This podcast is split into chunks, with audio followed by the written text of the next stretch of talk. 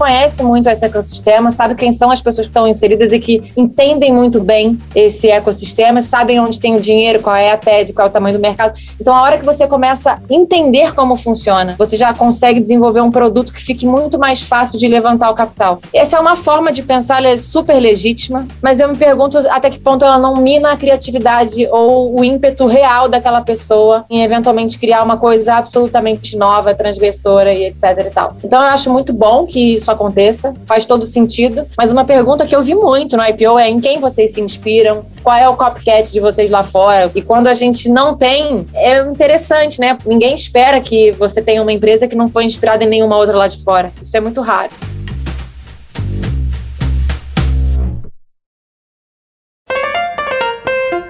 Olá, olá! Estamos aqui com mais uma edição do Canary Cast, o podcast do Canary. Eu sou Bruno Capelas, líder de conteúdo e PR do Canary, e é uma honra estar aqui nesse podcast, mais uma vez com duas mulheres incríveis. Tem sido uma constante nesse podcast, eu estou gostando disso. Uma delas, vocês conhecem bem, Isabel Galera, partner do Canary. Tudo bom, Bel? Oi, Capelas, tudo bem? E você? Tudo certo, tudo certo. Bel, quem está aqui hoje para falar com a gente?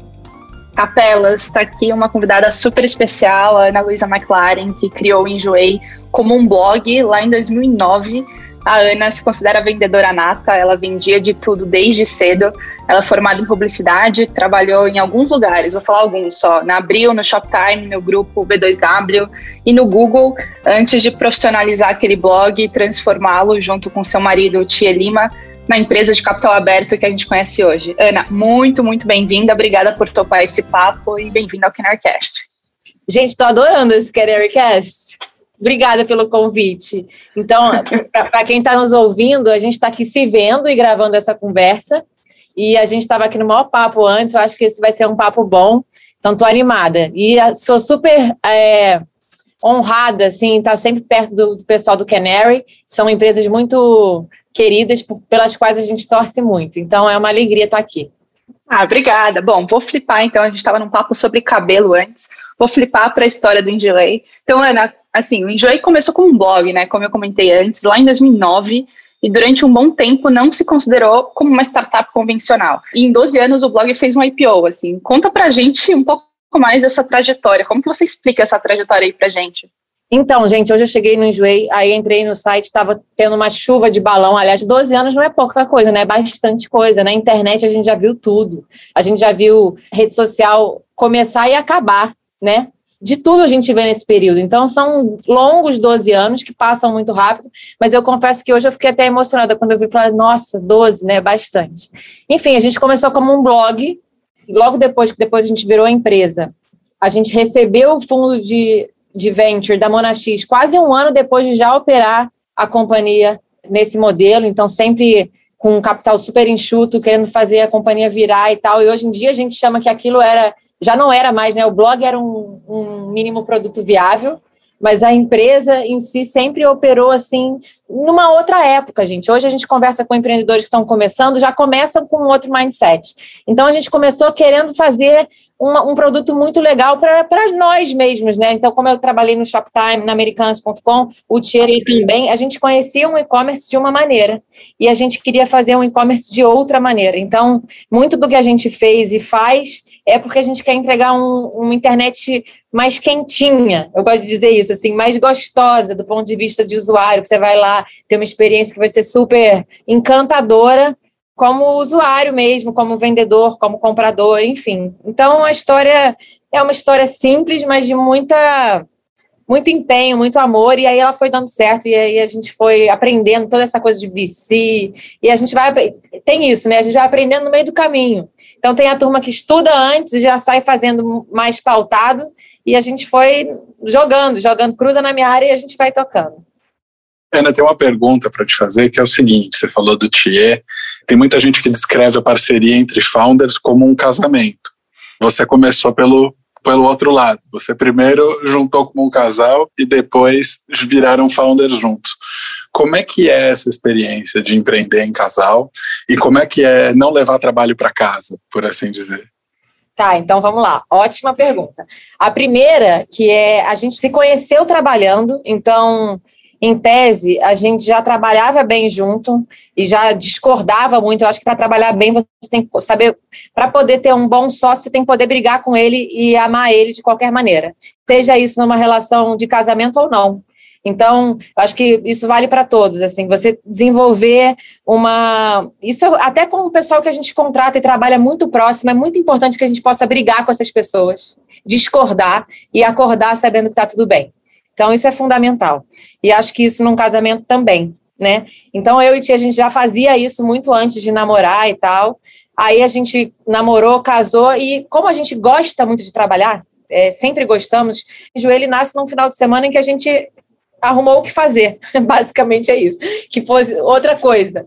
E aí, enfim, a gente gosta muito. Então, se eu disser para você que a gente não leva trabalho para casa, estaria mentindo absolutamente. Então, a gente leva sim, a gente está sempre pensando nisso. E o que a gente tenta fazer como casal, até para não invadir muito o casamento, é perceber o outro, saber quando esse assunto cabe ou quando não cabe, mas que ele está sempre na nossa cabeça, ele está. Mas eu acho que com a maturidade também, muitos anos já fazendo isso, trabalhando junto, a gente consegue observar quando a pessoa está naquele assunto, quando ela não está, se dá para trazer esse assunto numa determinada hora, se é um final de semana que eu não vou falar sobre isso. Enfim, é assim. E eu acho que bons sócios têm essa conexão também. Ana, assim, você comentou que você e Tia aprenderam muito ao longo do caminho, né? Então foram aprendendo essa questão de investidor, de VC, etc., durante o jogo. E, assim, boa parte da história de funding da, do Enjoei não foi necessariamente planejado, né? Vocês foram aprendendo ao longo do, do, da jornada aí.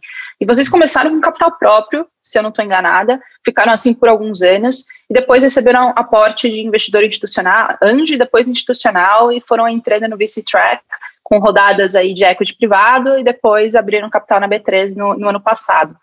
Pô, conta aí quais foram os principais aprendizados que vocês aprenderam durante o jogo, mas que poderiam ser úteis, por exemplo, para quem está começando e não tem esse planejamento todo que você falou que empreendedores de hoje em dia normalmente têm. Não, não sei se é assim, mas conta aí um pouco das, do, dos principais aprendizados e de como você e Thier mudaram ou foram se transformando ou evoluindo como fundadores com base aí na entrada de investidores ao longo da jornada da empresa.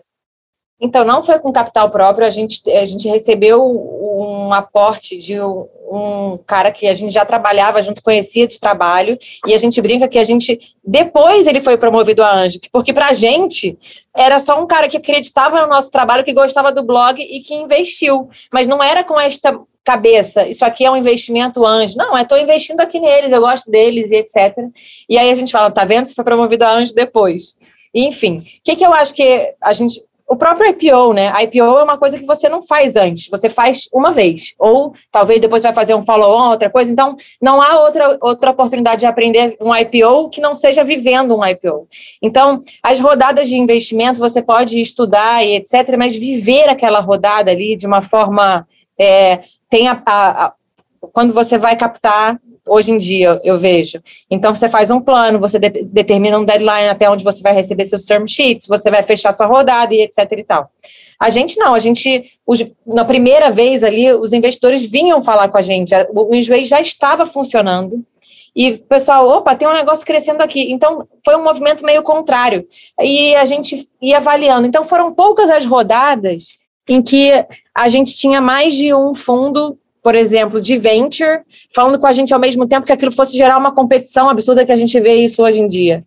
E a gente foi entendendo também no meio do caminho que havia uma competição entre eles. Então, às vezes, se a gente já soubesse quem são os. Hoje em dia a gente sabe isso de qual é salteado, quem é rival de quem, em que segmento, e poderia jogar com isso ao contrário em favor da companhia. Naquela época, não, a gente ia muito, nossa, mas esses aqui são os nossos investidores, eles estão recomendando, então a gente ia aprendendo muito on the go.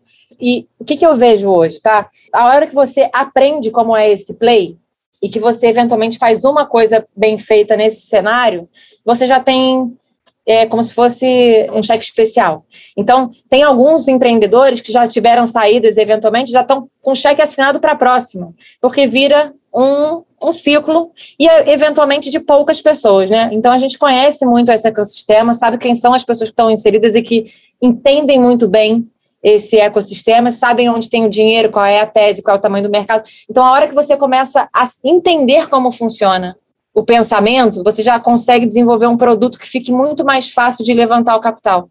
Essa é uma forma de pensar, ela é super legítima, mas eu me pergunto até que ponto ela não mina a criatividade ou o ímpeto real daquela pessoa em eventualmente criar uma coisa absolutamente nova, transgressora e etc e tal. Então eu acho muito bom que isso aconteça, faz todo sentido, mas uma pergunta que eu vi muito no IPO é em quem vocês se inspiram, qual é o copycat de vocês lá fora, como se fosse essa pergunta, né?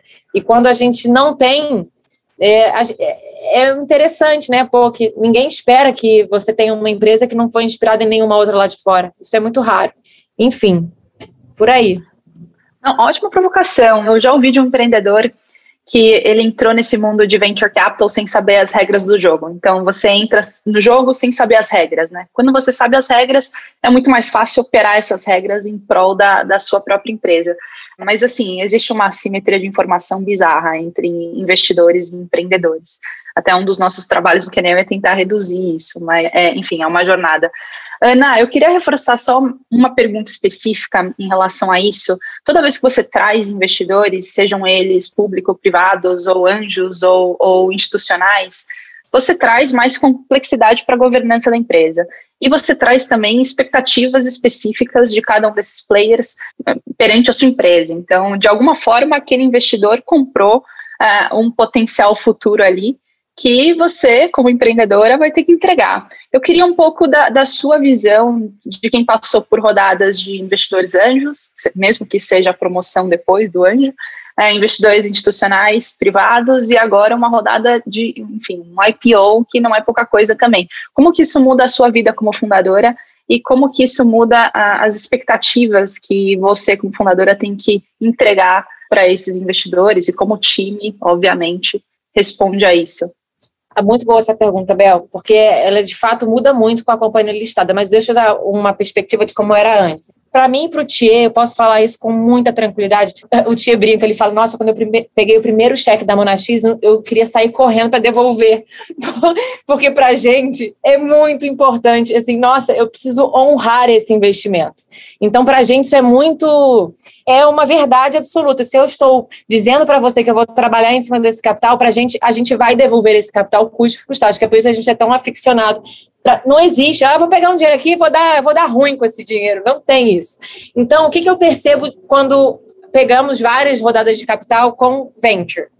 Primeiro, são pessoas que estavam ali entendendo que a gente estava se, se dispondo a fazer um trabalho novo, com uma série de, de coisas novas no desconhecido. E eles sempre tiveram muito com a gente a, a questão, bom, vamos orientar, vamos falar o que a gente está vendo por aqui, o que, que a gente acha que eles deveriam priorizar, mas muito num conceito de jogar a companhia para frente, sem deixar a companhia muito exposta, enfim, garantindo que a gente sempre teria ali uma mínima situação de caixa para que a gente não passasse por dificuldades que a gente não, eventualmente não poderia arcar com elas. Então, sempre consultivo, ajudando muito. Então, aonde vocês precisam de ajuda, querem que eu conecte com alguém? Então, era um conselho, time vamos ajudar essa companhia a ir para frente e sempre tomando muito cuidado para não reprimir, porque só quem é empreendedor de verdade sabe qual é a dor e o nível de maluquice que você precisa ter para botar essa companhia para frente. E precisa. Então eu percebia que eles orientavam, ajudavam e tudo mais, mas sempre com muito cuidado para não tolir, porque é, é, aí que nesse, nessa coisa que mora o segredo, né? Você deixar com que o novo, a explosão do novo aconteça. E para isso é preciso que você tome risco. Então, é, eram conselhos que ajudavam, mas também cuidavam para que não tolissem. Muito bem. Agora a gente vem para um outro nível de conselho, que é um conselho que a gente precisa garantir números, que eles estejam absolutamente corretos. Então, muda completamente a governança da companhia. Então, agora a companhia é uma companhia pública que, eventualmente, o interesse do investidor ele pode ser diferente do interesse do fundador. Então agora é um novo jogo, que a gente está mais uma vez aprendendo on the go, mais rápido. Então eu leio tudo de todas as companhias o tempo inteiro, querendo saber como se comportam, como não se comportam, entendendo quando uma companhia tenta comprar outra. E isso pode ser que seja interesse do investidor, e pode ser que não seja interesse do fundador. Então agora a companhia é do mundo Eu dizia isso no IPO, estão comprando a ação da minha empresa, mas ela continua minha. Eu brincando. Mas a verdade é que ela não continua minha. Então, são maneiras que você tem que aprender a lidar, mas com muita. Acho que tem que ter muita graça, tem que ser muito legal, mas ao mesmo tempo muito sério, e a gente sempre quer honrar, e a gente continua tendo as pessoas que a gente gosta muito perto da gente. Então, investidores têm mais de 5% de participação porque estão com a gente nesse mesmo, nessa mesma crença, acreditam na tese é, e querem estar junto. E agora é diferente a maneira como tem que estar junto, porque é uma maneira super diligente, controlada. Não é mais a mesma coisa que eu passo a mão no telefone e falo, oi. Não, não é mais assim. Então, isso para a gente também é novo tem um departamento de RI que garante essa segurança dessa informação, essa simetria tem que ser garantida. Então, é assim que a gente está, mas é sempre muito legal, gente, porque se não for com muita informação nova, muita intensidade de aprendizado, fica chato. Muito bom, muito bom. É, tem uma coisa que eu gostei muito que você falou assim, tem que ser legal, tem que ter personalidade, tem que fazer sentido. Acho que uma coisa que me sempre, sempre me, me deixou curioso com o Enjoei é a comunicação, é, a, é, o branding, é a marca. Eu quero ter várias perguntas sobre branding, mas antes eu queria te perguntar uma coisa. O que, que é branding para você? Ai, gente, para começar, que já, eu já digo que não é branding, é comunicação. As pessoas têm que entender.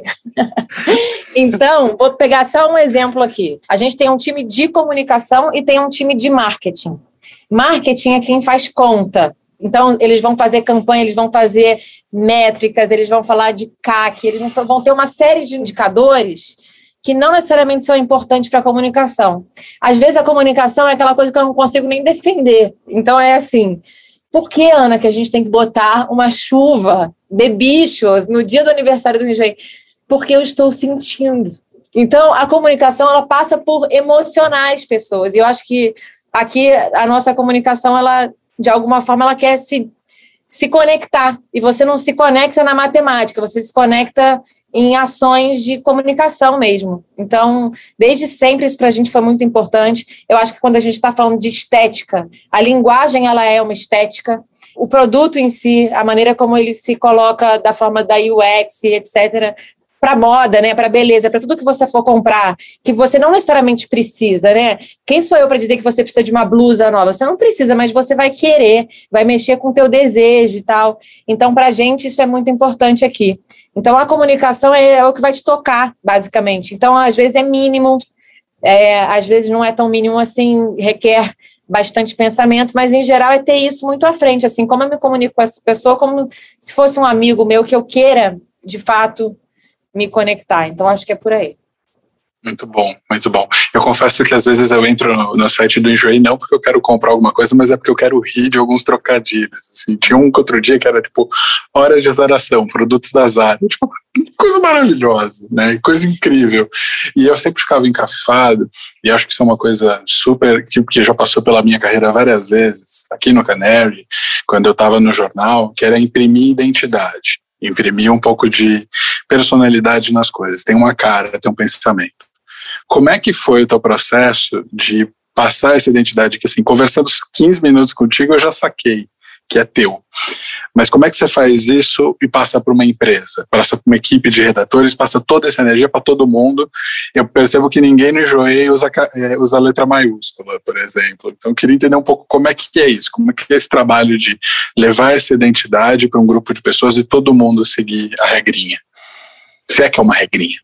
Não é uma regrinha, não está escrito isso em lugar nenhum. Engraçado isso. Por exemplo, se a gente contrata uma redatora nova e aí ela ainda não pegou essa coisa que a gente fica chamando do enjoator. Eu acho que é com o tempo. Tem gente que está aqui com a gente desde sempre também. Então, essa turma que está desde o início já meio que pegou isso por osmose. Não sei nem te dizer como é que isso aconteceu. Mas isso vai replicando dentro da companhia de um jeito que eu mesma fico, gente, a pessoa acabou de entrar, já está escrevendo em letra minúscula. Não fui eu que fiz isso. Não está escrito em lugar algum. E isso de fato acontece, é forte aqui dentro, tem uma cultura bastante forte em relação a essa coisa da forma. E é engraçado isso, né? Como você imprimiu uma coisa que é de uma personalidade da empresa, que não é minha, é louco, porque quando o Enjoei começou a se comunicar com letra minúscula lá em 2009, as pessoas brigavam com a gente, brigavam, falavam, é um absurdo vocês não usarem as letras maiúsculas. E teve um dia aí que em algum momento colocaram letras maiúsculas no site. E aí brigaram com a gente um absurdo, porque como assim vocês estão usando letra maiúscula? E quando a gente listou e abriu o capital, toda a nossa comunicação é em minúscula também. E aí um investidor mandou um e-mail muito bravo, porque era um absurdo a maneira como a gente se comunicava. E aí eu fiquei outro dia, entrei no site do Itaú. Gente, o Itaú tá inteiro de letra minúscula, entende? Então, é, é muito louco quando você traz uma nova forma. Essa coisa do minúsculo ela é forte.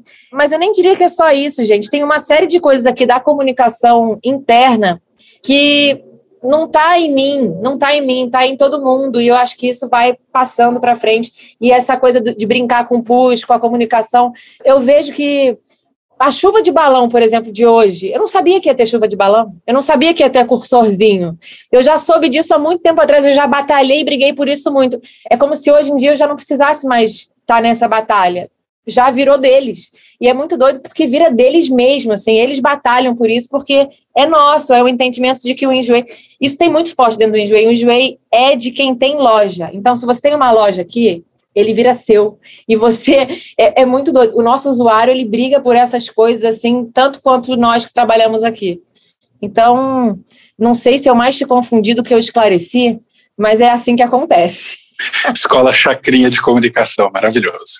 É, mas uma coisa que eu queria te perguntar, é, acho que assim, isso é uma coisa que vocês construíram. Dá para aprender a fazer? Tem founders que estão nessa mesma busca é, tem dicas táticas o cara que quer passar, e às vezes ele até não consegue passar o sonho dele, passar essa cultura, e isso em diferentes estágios. Assim, você tem que fazer uma comunicação ao mercado, você tem que fazer uma comunicação séria para investidor hoje, mas você tem esse jeito de fazer. Que, que dicas um founder que queira fazer isso, seguindo a cultura dele, que não necessariamente é essa cultura mais leve? Como isso funciona? O que, que dá para dizer? Olha, a gente no Enjoei vamos pegar exemplos de personalidades, tá? Então, vamos supor que eu tenha um engenheiro que ama música clássica e que, ou seja, tem bastante sensibilidade para uma coisa e eventualmente tem muita sensibilidade para matemática, mas não consegue ter uma sensibilidade visual. Vamos supor. Então tem uma sonora, uma mental ali, não sei como definir aquilo, mas visual, eventualmente a estética não é a maior aptidão dessa pessoa. E tem um outro engenheiro que não tem sequer a, auditiva, tampouco a visual, mas hum, absolutamente preciso com relação a número. Isso é muito importante dentro de uma companhia. E você tem uma pessoa que não tem, não vai entender nunca a métrica, mas vai fazer belíssimas chuvas de balão. Então isso é complementar. Então, para um founder, então, eu e Tia, por exemplo, a gente se complementa em muita coisa e a gente concorda em muita coisa. E tem coisa que é muito mais dele, tem coisa que é muito mais minha. Mas tem coisas que o founder tem que estar atento, tem que estudar, tem que ler. Se, se ele não é a melhor pessoa da comunicação, ele pode estudar, pode ler case, pode tentar observar empresas que ele vê fazer isso muito bem, compreender. Mas eu acho também importante você saber o que você não é muito bom e saber que isso não é seu, mas saber que outras pessoas vão ter isso muito bem e buscar essa complementaridade, porque é insano você achar que você vai fazer tudo muito bem. Então, eu falo isso, tem uma, uma menina que é excepcional, com quem eu trabalho, ela nem está aqui, mas eu frequentemente a chamo para alguns trabalhos, e ela está abrindo uma produtora, sei lá, do que, que é, se é de conteúdo, se é de foto, se é de vídeo, e eu falei, já diagnostica aí o que você é péssima, e tá tudo bem, é a melhor coisa você tirar da frente que você não é bom e buscar alguém que seja excelente nisso aí, para você ser maravilhoso no que você é maravilhoso. Então, estuda sempre o que está te faltando, mas assim, não adianta ninguém virar para mim e falar assim, Ana, preciso que você seja melhor cientista de dados amanhã aqui. Pô, que péssimo vai ser para o Enjoei isso, entende? Péssimo para mim, péssimo para a empresa, não vai ser melhor uso do tempo. Então, diagnosticar as nossas potências e, e as, o que a gente não é tão bom e logo endereçar isso, acho que é o canal. Eu queria entender, explorar um pouquinho mais a, a, estrutura de comunicação e marketing da Enjoy. Não sei, deve ter mudado alguma coisa agora com a abertura de capital, mas como que vocês se estruturam? Como que é esse, esse time de marketing, de performance, briga com o time de comunicação? Como que esses dois times estão vinculados ou se conversam com times de UX e produto, por exemplo? Conta um pouco mais como que funciona a dinâmica entre as diferentes áreas e como vocês são organizados. Então, comunicação e marketing é separado, trabalham muito próximo, mas separados. E aí, eventualmente, a gente pensa, não, vamos juntar. O interesse do marketing ele é sempre diferente do da comunicação. Então, vamos supor, se eu tenho uma única homepage com um espaço de comunicação, eu poderia botar uma loja de uma nano influenciadora que tem 100 itens para vender na primeira posição, porque aquilo é importante para o usuário, é importante para a comunicação e etc. Mas do ponto de vista de venda, eu tenho no máximo 100 itens para vender ali. Ou eu poderia botar uma super promoção de 12 vezes frete grátis, etc. e tal. Então, se essas duas áreas têm o mesmo objetivo, o comercial e a promoção vai sempre ganhar. Nunca vai ter o espaço para essas outras coisas. Então, é separado e eu penso assim, o fato da gente, tanto eu quanto o Tia, entendermos muito bem, fomentar isso do ponto de vista, o entendimento de algumas coisas no longo prazo.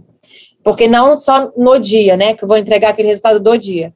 E sim, é um estica e puxa danado. Estica daqui e puxa dali. E o X também. Isso sempre foi uma pauta para a gente muitíssimo importante. Trabalhavam direto com o Tia, desenhando o produto ali direto, muito tensionado, buscando sempre o melhor dos mundos, que sempre difícil, né, você avaliar a técnica ou o que você quer privilegiar para o usuário naquele momento, enfim. Áreas de produto, a gente entende que todo mundo fala da comunicação do Enjoei como estética, mas o produto em si também é estética, também é linguagem, isso é muito forte. Então, são áreas de muita conexão e que a gente, como founder, suporta muito no sentido de fomenta muito, na real um chique puxa, mas a gente, o marketing entende, não tem briga, é legal, cada um tem o seu objetivo, mas não tem briga. Acho que é ao contrário, a, a comunicação que sofre lá para defender a parte da comunicação mesmo.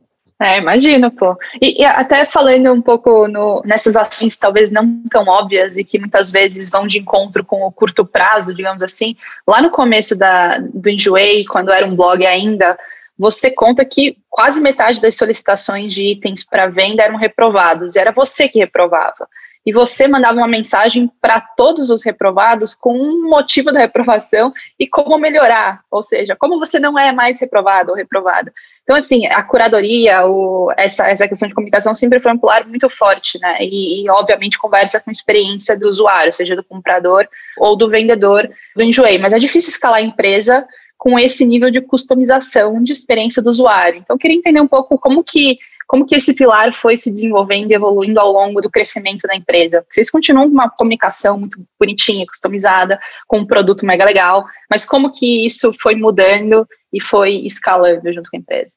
Então, quando a gente reprovava, e reprovava muito, gente, muito, a gente dizia para o usuário como ele podia melhorar. E ele mesmo voltava com aquele mesmo upload que ele tinha sido gongado com novas fotos. E era muito legal ver o usuário melhorando a qualidade do que ele vinha propondo para venda.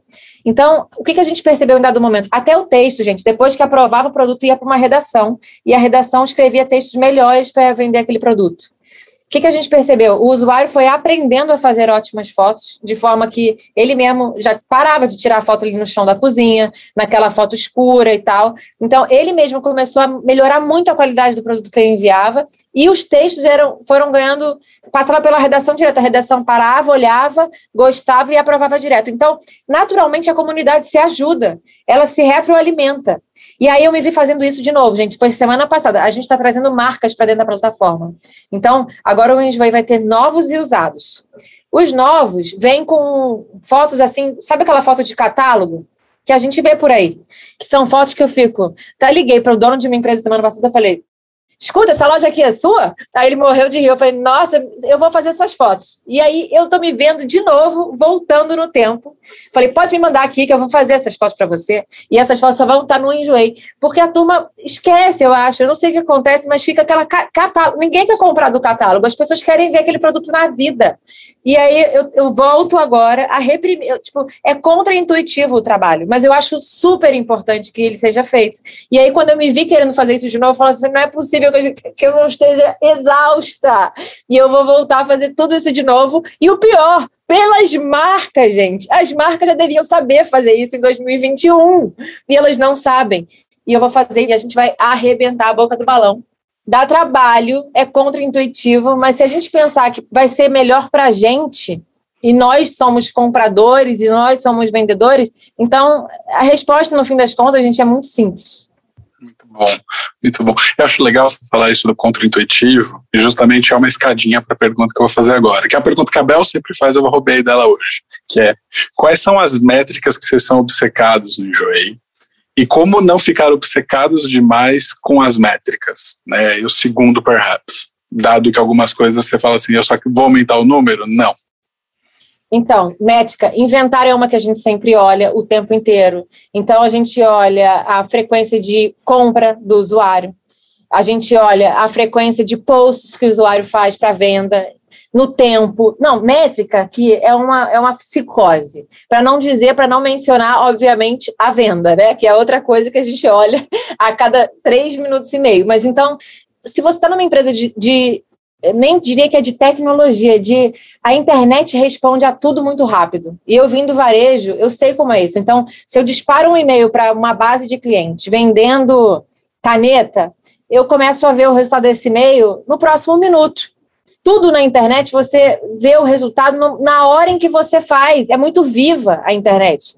e a contraparte, né? Então eu estou falando com você aqui, você está falando comigo aí. Um, uma, um marketplace é exatamente a mesma coisa. Então, qualquer deploy dá para a gente resultado no, no, mesmo minuto. Então, se você está se dispondo a fazer uma empresa que vai ter esse nível de interação, você tem que ter muito olho no lance. Então, veja, a gente usa, por exemplo, que Tableau na companhia desde 2013, se não me engano.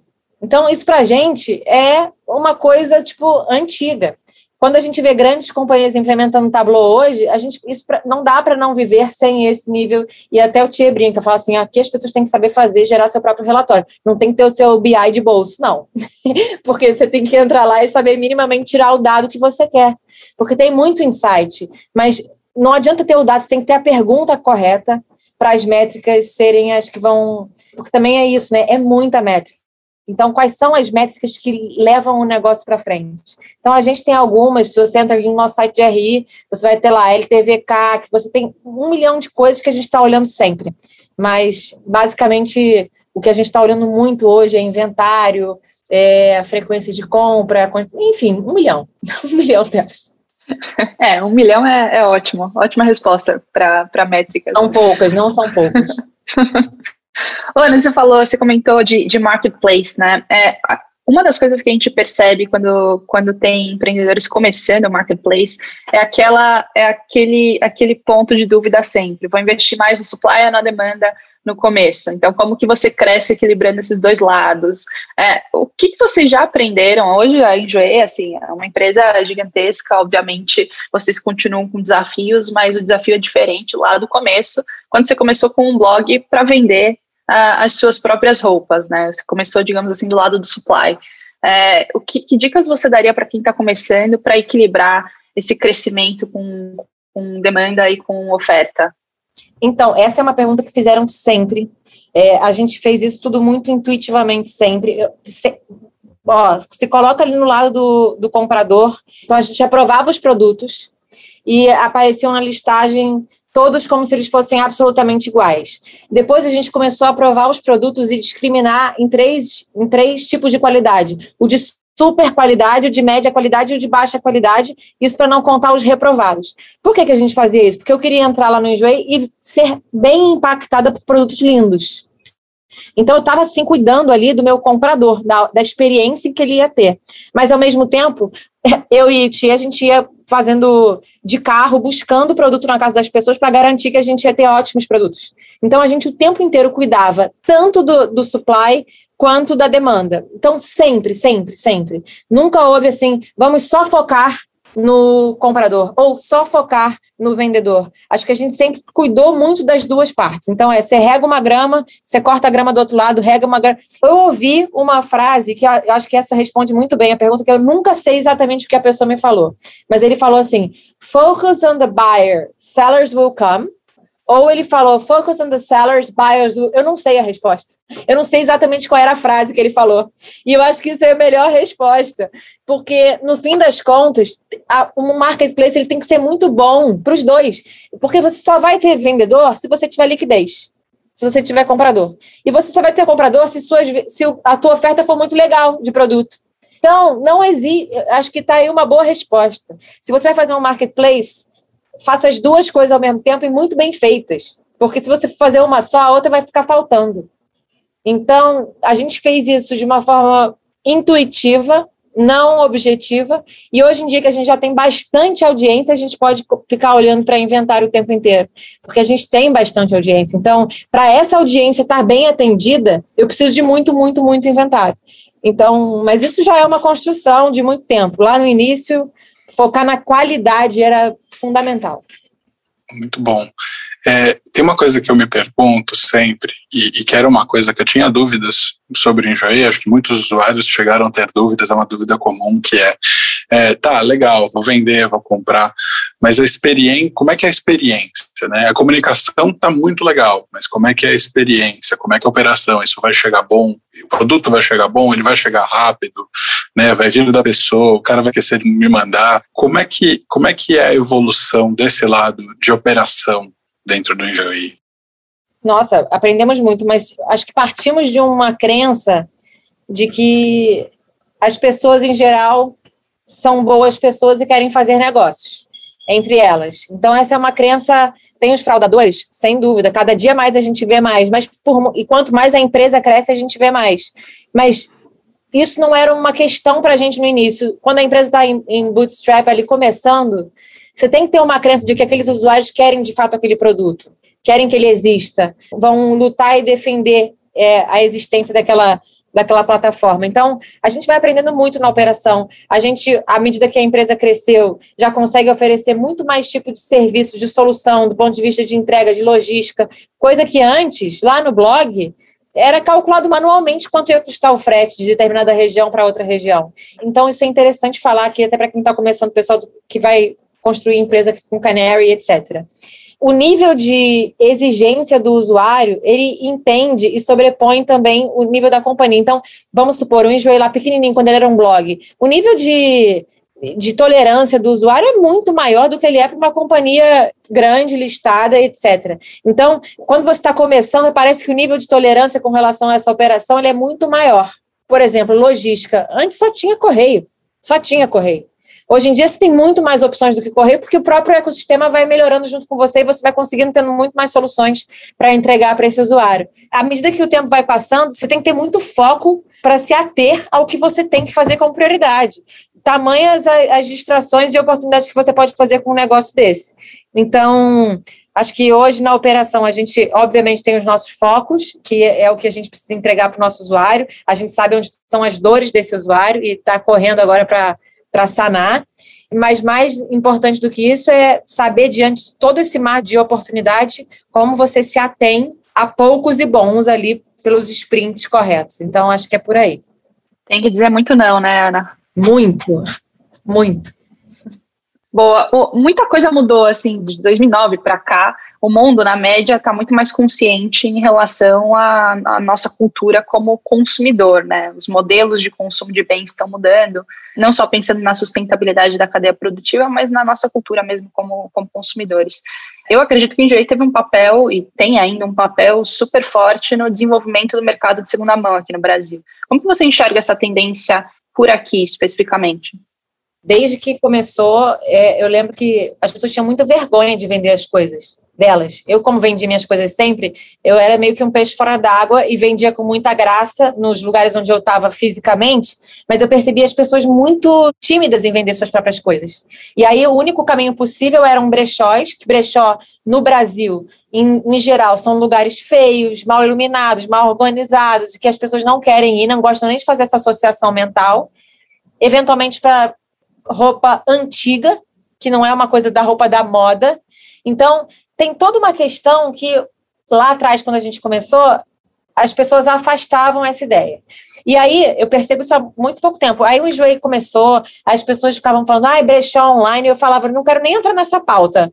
Então, se for pauta de brechó, não vou entrar, porque eu não quero estar mentalmente nesse lugar para essa turma. Eu queria que fosse, pô, é um lugar onde você vai entrar e vai entrar e ver coisa nova, vai ver coisa legal, é arrumado, Entende? Não é aquela coisa que vai te levar mentalmente para um lugar onde você não quer estar. E aí, depois de um, muitos anos de trabalho, eu percebi todo mundo querendo falar, eu vou fazer meu bazar online, eu vou fazer minha lojinha. Deixou de ser um mito. Então, assim, desmistificamos essa questão. As pessoas hoje em dia entendem que é super natural vender suas coisas, não tem nada de errado em relação a isso. Inclusive, lá atrás falavam, nossa, botem aí no Enjoei uma parte que é para você doar já o dinheiro da sua venda, como se todo o dinheiro que você consegue através das suas roupas fosse para ser doado. Tinha uma culpa muito grande em vender suas coisas. Assim, às custas de muito trabalho, a gente conseguiu é, vencer essa barreira. E, e, a gente falava que é doar, doa, pode doar, pode seguir doando, não é isso. Mas se eu só colocar a doação como opção, eu não estou construindo esse novo pensamento. Hoje em dia, muita gente vende famosas fazem seus bazares físicos no mundo pré-pandemia. A gente sempre teve muita gente bacana vendendo e elas falavam, posso doar? E eu falava, hoje em dia você pode falar que vai doar, mas naquela época, no início, eu falava, não, não pode dizer que vai doar, porque eu não queria corroborar com o mesmo pensamento. Então, sim, acho que a gente foi bastante importante nesse papel. Acho que muita gente no Brasil gosta da ideia de comprar as coisas usadas sabendo que tem que é legal, que eu estou poupando o planeta e tal, mas a gente nunca falou sobre isso deliberadamente, porque é muito mais legal quando você entende isso, quando você compra uma coisa usada, chega para você, essa coisa tá ótima, o preço foi ótimo, aquela experiência para você é legítima, é bacana, do que ficar aqui na tua cabeça, ó, oh, compra usada, não compra novo, não, porque é melhor, sabe, é igual a pessoa que eventualmente quer te evangelizar de qualquer comportamento. A gente nunca fez isso porque como marca eu entendo que essa não é a melhor maneira de você conquistar esse pedaço de pensamento das pessoas. Então, é assim que a gente faz. Legal, tem dado certo. E, Ana, assim, me corrija se eu estiver errada também, mas até onde eu lembro, você foi a primeira empreendedora investida pela Monax e a primeira fundadora de startup a abrir capital aqui no Brasil. Então, é, você tem um papel super relevante no universo feminino aí é, dentro de empreendedorismo e tecnologia. Você teve filhos durante essa jornada empreendedora da Enjoei, né? Você tem dois filhos. Que dica você daria para mulheres que queiram ou pensam ou estão conciliando maternidade com empreendedorismo? Não é simples. Você, obviamente, também está aprendendo bastante ao longo desse, desses anos, mas que dica você daria para essas mulheres? Tenham ajuda, fundamentalmente ter ajuda, gente, é fundamental. E assim, quando eu fui ganhar o Fred, né, meu primeiro filho, que vai fazer cinco anos, no início eu não tinha um filho, portanto não sabia o que, que era ter uma babá, por exemplo. E aí eu não queria ter babá porque eu queria ter essa vivência com essa criança, com esse bebê, queria entender o que é isso, para então depois buscar ajuda se fosse o caso. Mas eu achava que eu fosse dar conta de tudo, imagina, sozinho. E aí lá pelos três meses, então, eu fui, obviamente, eu preciso de uma ajuda. E é a mesma babá das crianças hoje, é, assim, com a Paloma, ela me ajuda demais, porque eu tenho, eu, eu sei que ela tem pelas crianças uma relação muito afetiva, que para mim é, é, muito importante. Então, você tem que. A, a minha família está no Rio, eu estou em São Paulo. Então, para eu estar tá aqui trabalhando, gravando esse podcast, eu tenho que saber que eles estão muito bem atendidos. Então, isso é fundamental. Acho que a gente tem que saber que. E não só aqui, tá? Então, eu tenho ajuda para me ajudar com as crianças. Eu tenho a minha terapeuta, que eu faço terapia, psicanálise com ela há milênios, desde 2006, eu acho, eu faço terapia. Então, buscar ajuda em todos os aspectos é muito dura a vida, né? É muito solitária. A gente precisa, às vezes não tem com quem conversar, ligar e falar assim, ô, oh, já tá passando por. Eu não posso ligar para uma amiga minha e falar assim, ô, oh, como é que foi a sua IPO? Não, é, é muito só solitário. Eu até falo. Então, é, ter pessoas para te ajudar a elaborar os pensamentos, para você saber que as coisas estão bem, que as crianças, eu estou aqui, mas elas estão bem. Tudo isso é fundamental para que a gente consiga fazer as coisas que a gente tem que fazer e gosta de fazer. E outra coisa, ter paz no coração, porque eu adoro trabalhar. Então, quando eventualmente eles vão perguntar, mãe, onde você vai ou por que você vai trabalhar? Porque eu adoro trabalhar, sabe? Então não é ai, a mãe vai lá porque tal, não, é porque eu adoro, porque eu sou uma melhor mãe para vocês, porque eu estou fazendo meu trabalho que eu gosto de fazer. Então, fundamentalmente, não tem que fazer tudo sozinha, essa coisa da super mulher, né? Demita-se dessa coisa de que a gente tem que fazer tudo sozinha, não temos. Estamos super autorizados a buscar ajuda. Muito bom, muito bom. Ana, uma, uma pergunta, você falou de IPO, né? Ou como faz IPO, achei ótimo. Eu queria só voltar porque eu acho que é uma coisa legal. Acho que muita gente deve estar pensando nisso. É, o Enjoei não nasceu com o sonho de fazer um IPO. Um monte de empresa hoje na, já nasce com esse sonho. Né? O founder já começa pensando em, em, ter capital aberto, em tocar sino e tudo mais. Tem muita gente que não pensa nesse sonho do IPO, mas é uma possibilidade, é uma possibilidade que faz sentido. É, que dica você dá? Assim, cara, isso faz sentido, isso é legal. O que, que, que você fala, meu, pode ser para todo mundo, pode ser para qualquer empresa? Nossa, que dificílima essa pergunta. Eu acho que a própria empresa vai dizer se é para ela ou não. A empresa começa a dar o tom. Eu digo que a empresa pede muita coisa. Então, até quando você vai pensar o crescimento da companhia, por qual rota você vai, qual é a prioridade que você vai estabelecer, a gente faz as coisas e a companhia devolve para a gente o movimento.